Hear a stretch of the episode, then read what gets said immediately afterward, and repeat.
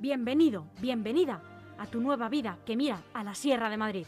Promoción QDR Algete te abre las puertas a tu nueva vivienda de uno, dos o tres dormitorios. Tú eliges en planta baja o dúplex, pero con una fantástica terraza, garaje y trastero incluidos. ¿Qué más se puede pedir?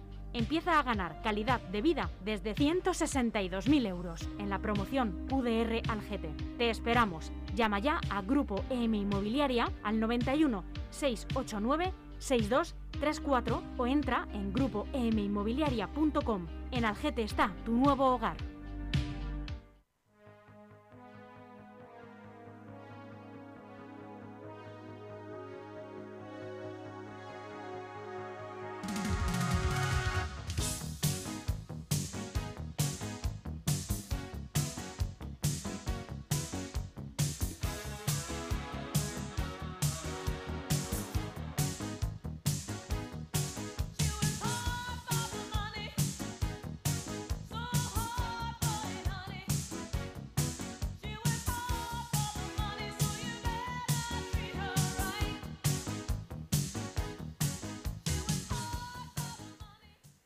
Las eh, 12 y 36 minutos, una menos 25 pasadas, y seguimos en directo en LGN Radio, esta vez con nuestro amigo y colaborador José Antonio Chico. ¿Qué tal estás?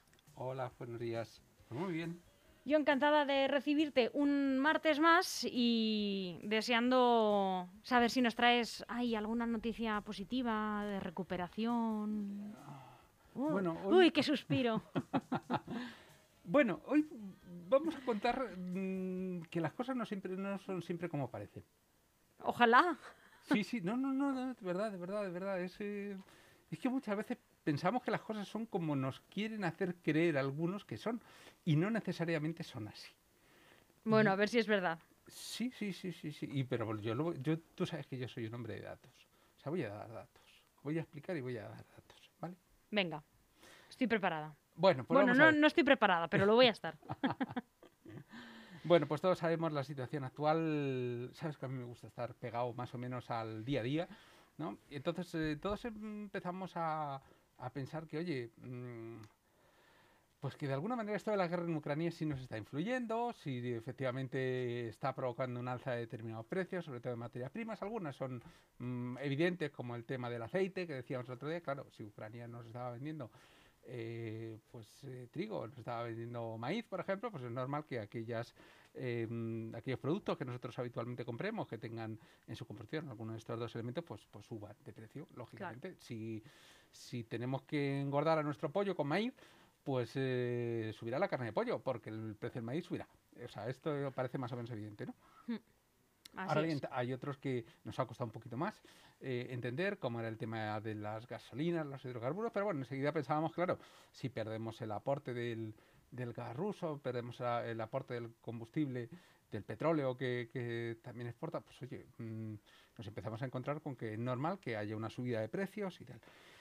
Y claro, empiezan a producirse protestas, empiezan a producirse protestas por parte de algunos sectores, al principio de una manera ciertamente tímida aparentemente, porque bueno, pues una de las patronales del transporte pues eh, eh, coge y moviliza a sus asociados, pero una patronal del transporte, pues, bueno, un- una de las pequeñas asociaciones de transportistas, para ser exactos, que no, que no es un no es una de las grandes, ¿no? Y, bueno, pues eh, si bien en un principio parecía que la cosa pues iba a quedar un poco como, bueno, pues una queja un poco poco representativa del sector, pues lo cierto es que según va evolucionando los días y según continúa el encarecimiento de las gasolinas, eh, bueno, pues eh, esta mm, protesta se va extendiendo. Y ya una de las grandes patronales pues dice, hombre, que la situación es insostenible, que ellos no apoyan, pero que tampoco están en contra de la sociedad. Empezamos a ver cómo existe un cierto factor de movilización que nos empieza a preocupar, porque claro, el transporte ya sí, oye, eso nos encarece todo. Lógicamente, si empiezan a, a bloquear las entradas de productos a los grandes mercados, bueno, pues ya veremos cómo, cómo acaba esto. Lo cierto es que, bueno, pues esta postura que, que empieza por parte de esta pequeña a- asociación de, del transporte, pero que se extiende de, forma rápida a, un número considerable de afectados, pues exige medidas inmediatas. O sea, dice, no, no, aquí lo que hay que hacer es bajar rápidamente el precio de los combustibles. Bueno, vamos a ver. Eh, el gobierno dice, "Ch, oye, vamos a hablar de esto, pero el viernes. Y ellos dicen, no, hoy. Y claro, o sea, es que de un día para otro esto no se puede, o sea, no se pueden pedir soluciones mágicas de un día para otro. Y esto debería ser fácil de entender para la gente por lo siguiente. O sea, el gobierno tiene que actuar en torno a un presupuesto que se ha aprobado y no puede saltarse a la torera el presupuesto. Es decir, no puede, ningún Estado de la Unión Europea puede saltarse su propio presupuesto porque sabemos que hay normas muy rígidas que para permitir el equilibrio presupuestario están supervisadas desde Bruselas. Es decir, son medidas que se toman a nivel europeo y que nos impiden que cada, Estado pueda hacer de su capa un sallo. Y claro, si decimos, bueno, vamos a abaratar la gasolina, ¿cómo abaratar la gasolina si está más cara? Pues evidentemente bajando el porcentaje del Estado.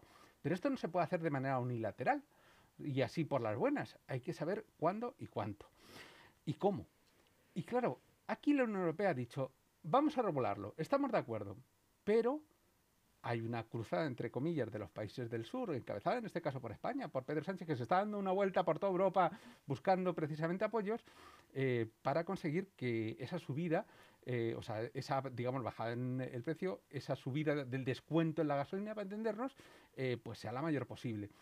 Pero tiene que lograr el apoyo de una mayoría y de momento no la tiene. Pero lo cierto es que sí ha logrado que mm, los países ribereños del Mediterráneo, la parte sur de Europa, pues poco a poco se vayan sumando. El último ha sido Francia, que, estaba un poco más neutral. Eh, sabemos que Francia no tiene esa dependencia energética que tiene como otros países eh, por el tema de las nucleares, ya sabemos. Eh, pero bueno, pues al final parece que ellos han decidido apoyar tácitamente el acuerdo. Claro, ¿qué es lo que se pretende? Pues que directamente de la Unión Europea salgan las mejores condiciones posibles para permitir a todos los estados pues esa rebaja. Por otro lado, en diversas televisiones se nos empieza a martillar con que en tal estado están bajando la gasolina o han bajado. No, vamos a ver. Han planteado que van a bajar. O sea, mm, seguro no hay nada. ¿Pero por qué? Porque todos están en la misma situación. Es decir, no es que España diga, no, no, yo, nosotros vamos a ser los últimos. No, es que hay que em, primero tener un acuerdo sobre este punto. Y eso va a depender todo de lo que ocurra el viernes. Eh, de lo que ocurra de aquí al viernes. ¿Qué es lo que ocurre? Que si al final consiguen eh, que una mayoría de países se decante pues por esa bajada de, impuestos, es decir, porque Europa al final destine más dinero a esto, a esta, a esta rebaja de los combustibles, pues tendremos mejores condiciones. Lo mismo ocurre con la flota pesquera.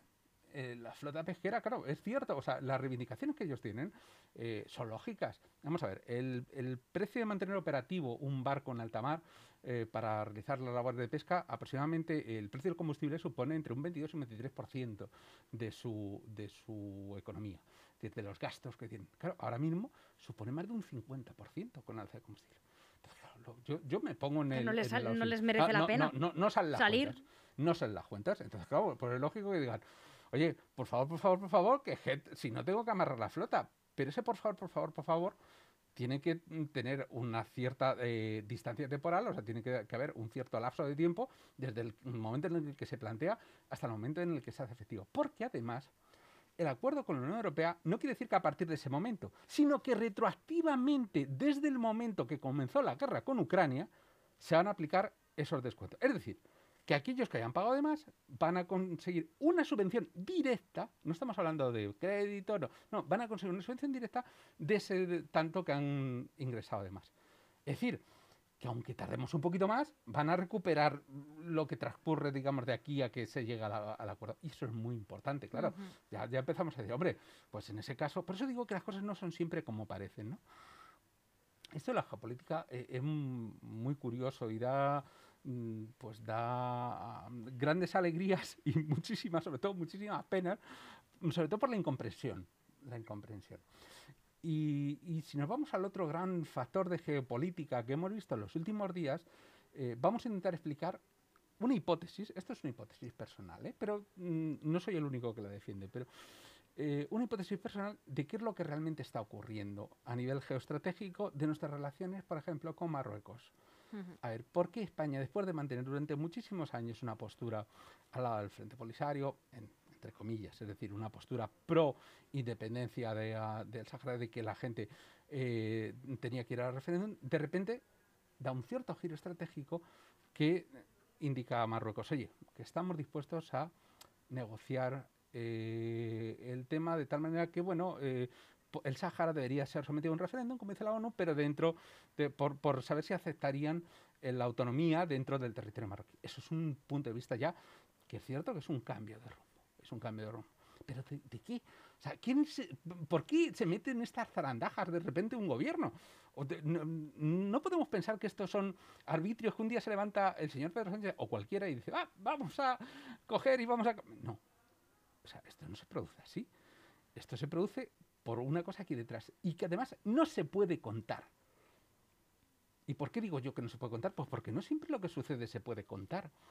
A veces hay que llegar a acuerdos políticos que no se pueden contar, porque implican intereses de terceros países que se podían molestar muy mucho y que hay que dar cierta apariencia de que eh, esto, pues eso, mm, es un cambio de posición que no tiene ninguna explicación detrás.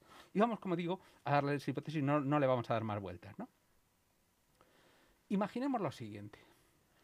Realmente el cambio de postura este de España, mm, ¿qué implica? ¿Y qué es lo que ha reconocido Marruecos? Vamos a decir lo que está reconocido, y luego lo que no.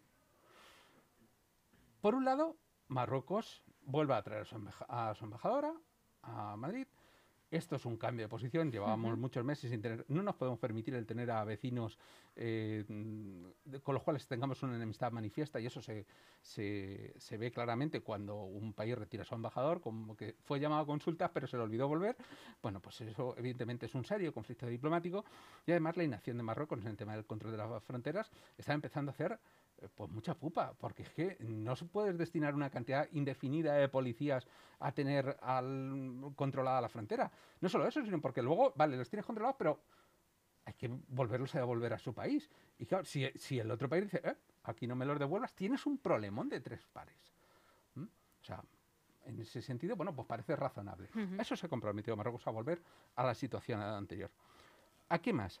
A reconocer Ceuta, Melilla y Canarias como territorio español y además el dominio de 150 millas de suelo marino bajo Canarias. Este es un, punto muy importante, porque ahí hay riqueza por explotar, ya hablamos en su momento de, ello.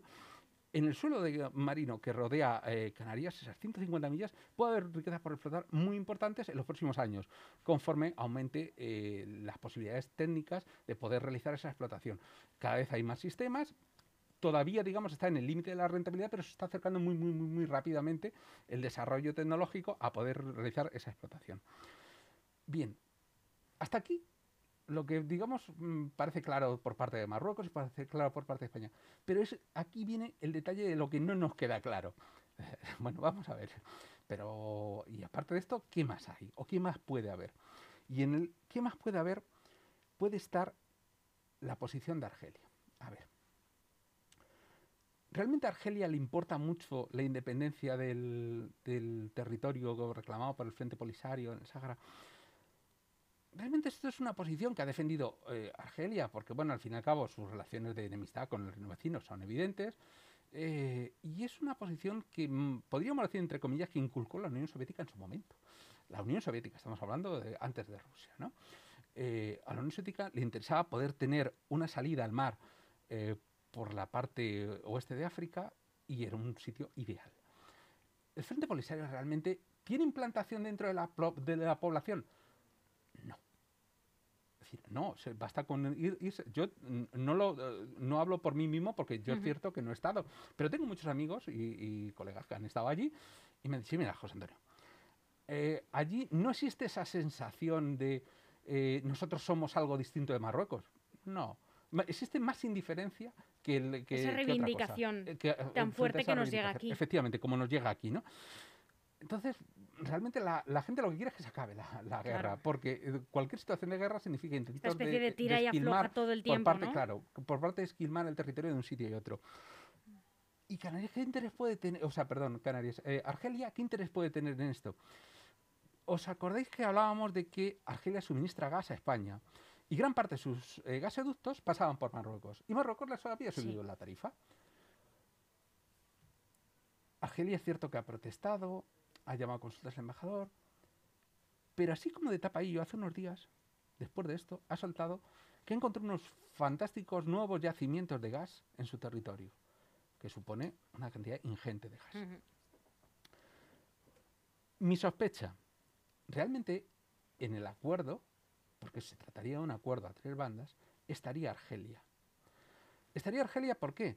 Porque Argelia habría obtenido por parte de Marruecos las bendiciones, entre comillas, de volver al estatus anterior, es decir, de volver a poder utilizar los gasoductos que está utilizando para exportar mm, directamente gas a España.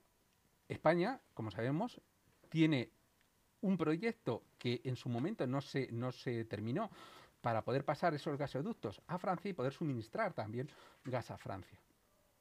¿Qué es lo que ocurre? Que rápidamente se reactivaría. ¿Por qué? Porque ahora todos necesitamos gas. Y si Argelia tiene gas, porque ha descubierto no solo lo que tenía, que ya le estaba sobrando y que no podía explotar, porque no tenía conductos para poder explotar, sino además esta nueva bolsa inmensa de gas puede poder eh, volver a exportarlo vía España, significaría que, oye, vuelva a rentabilizar eso. Vuelva a rentabilizar mm, sus inmensas propiedades. Y es que hay que recordar una cosa, los ingresos de Argelia dependen en un 90% del gas y del crudo en un 90%. Es decir, que estamos hablando de que es un país plenamente dependiente de sus exportaciones. Si no tiene cómo exportar el gas en la Unión Europea, tiene un grave problema. Y ese problema que tenía ahora, mágicamente empezaría a ser resuelto. Y entonces dice uno, bueno, eh, vamos a ver. Esto está muy bien, pero ¿qué más puede haber detrás? Parece que hay un acuerdo, parece que puede haber un acuerdo en ampliar la capacidad, además de los gasoductos, de tal manera que Europa dejaría de tener esa dependencia enorme con Rusia del tema de gas y se aprovecharía Argelia claramente para exportar ese gas que necesita la Unión Europea. Entonces, por un lado, acuerdo con Argelia, acuerdo con Marruecos, acuerdo con España. Ahora mismo en España la gran facturación que, tenía hace unos meses no la tiene, volvería a recuperarla y además, eh, el coste del gas que nosotros eh, podemos tener ahora mismo es casi un 40% superior. Es decir, que a España le convendría, porque estaríamos volviendo a reducir el precio de la luz. El precio del gas que recordemos que era el que se utilizaba para el cálculo de la luz, del precio de la luz. O sea que, oye, todo empieza a cuadrar, ¿no? Dice uno. Pues, mm, Francia parece que también ha dado su visto bueno y la Unión Europea hace de ayer mismo se manifestó muy a favor de que eh, se reanude las relaciones entre España y Marruecos. Mm, la Unión Europea se vería, mm, como he dicho antes, pues beneficiada por ese acuerdo porque iba a tener una fuente de importación de gas de la cual ahora no, no tiene y consigue una cierta autonomía respecto a Rusia. Por otro lado, y hablando en futuro, dice, bueno, pues no, pero esto no sería un contrasentido, claro, con los planes que tiene eh, de descarbonizar eh, eh, Europa el tema de la energía. Hombre, no exactamente. El gas dijimos que no es una energía limpia, no es una energía renovable, pero es mucho, mucho, mucho más ecológica, entre comillas, es decir, su impacto en la huella de carbono es muy inferior al que tiene el petróleo. y ya no digamos el carbón hemos tenido que volver a quemar carbón. Estamos quemando carbón ahora mismo. Lo cual se suponía que no íbamos a volver a hacer nunca. Se había cerrado la flotación, pero en estos momentos o quemamos carbón o si no, es que ya los precios de la luz ya se nos iría a costes estratosféricos, ¿no? Y hablando de futuro, en España y en Marruecos se ha pensado lo siguiente, y en Argelia, los tres. Han dicho, vamos a ver, ahora tenemos gas, pero conforme vaya en el futuro disminuyendo esa importación de gas, porque vamos a imaginar que los planes de Europa de ir descarbonizando, pues llegan al crudo, empiezan a llegar también al gas, y empieza a sernos interesante reducir esa, presión eh, que vamos a tener por parte de todos los grupos ecologistas, por un lado, por parte de toda la población concienciada, con el tema de hay que tener una huella de carbono lo menor posible, esas grandes infraestructuras, esos grandes oleoductos que vamos a aumentar la capacidad, nos podría servir para lo que ya comenté una vez, para poder transportar el hidrógeno verde. Recuerdo que lo del hidrógeno verde era ese hidrógeno que obteníamos de esas megaplantas solares, esas granjas solares inmensas que se plantarían en Marruecos y en Argelia y que directamente iban a eh, poder cambiar la energía solar, iban a utilizar la energía solar para, haciendo electrólisis del agua, poder obtener hidrógeno.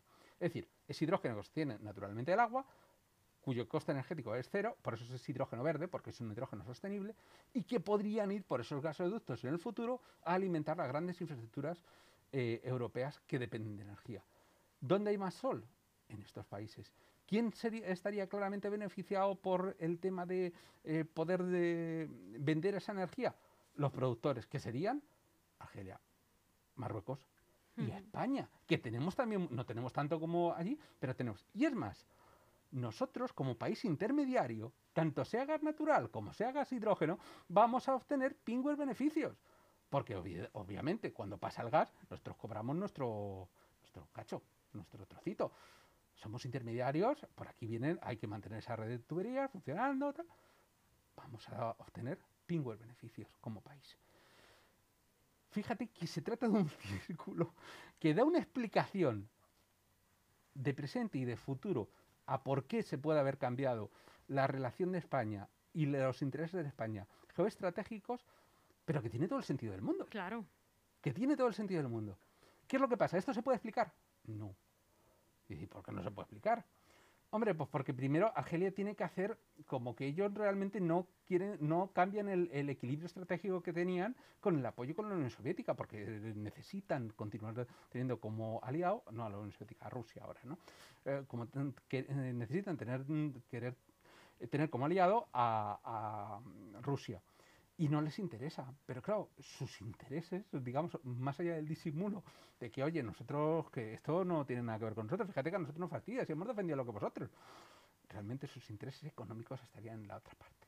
Estarían en decir, no, no, mira, yo vendo lo, aquello que he vendido hasta ahora, que me está dando el 90% de mi economía, voy a vender más, voy a establecer mis suministros, voy a poder vender en el futuro hidrógeno, estoy dando una salida económica al desarrollo de nuestra población, pues claro, con este dinero que van a ganar ahora, construirían esas grandes infraestructuras de lo que va a demandar en el futuro Europa, que es hidrógeno, para poder disponer de energía en cualquier sitio, en cualquier momento. Y España y Marruecos se beneficiarían, y Argelia también. ¿Qué te ha parecido la vuelta al mundo que hemos dado? Creía que ibas a terminar colorín colorado. Pues casi, casi, casi, casi. Pero bueno, esto es una explicación, pues eso, que nos, nos lleva a pensar que, que las cosas no siempre son como parece y que mm, algún intrigo les tiene que tener. O sea, tú no me digas que... ¿Cómo puede ser que de repente un señor se levante por la mañana y diga, no, hoy no, hoy blanco no, mm, gris? cuidado, algún, siempre hay alguna explicación para todo.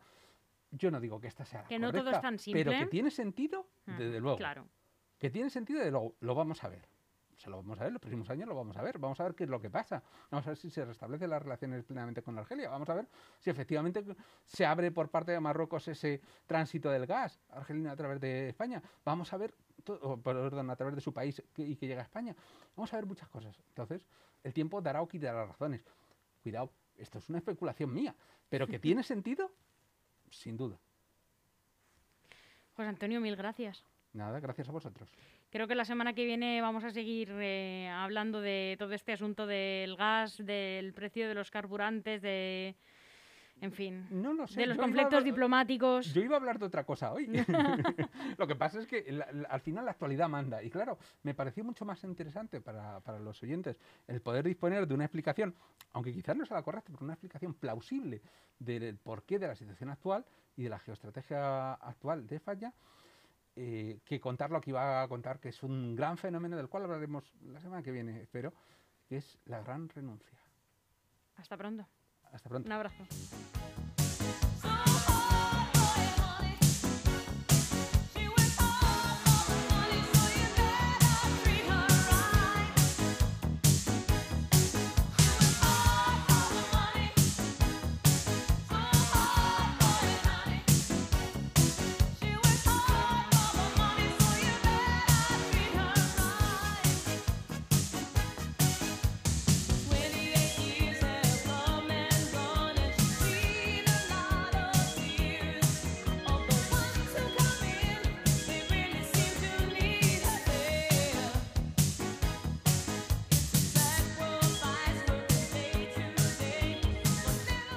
Aún hay algunos que piensan que la radio debe sintonizarse. Nosotros no. Descárgate la app de LGN Radio en Google Play o App Store.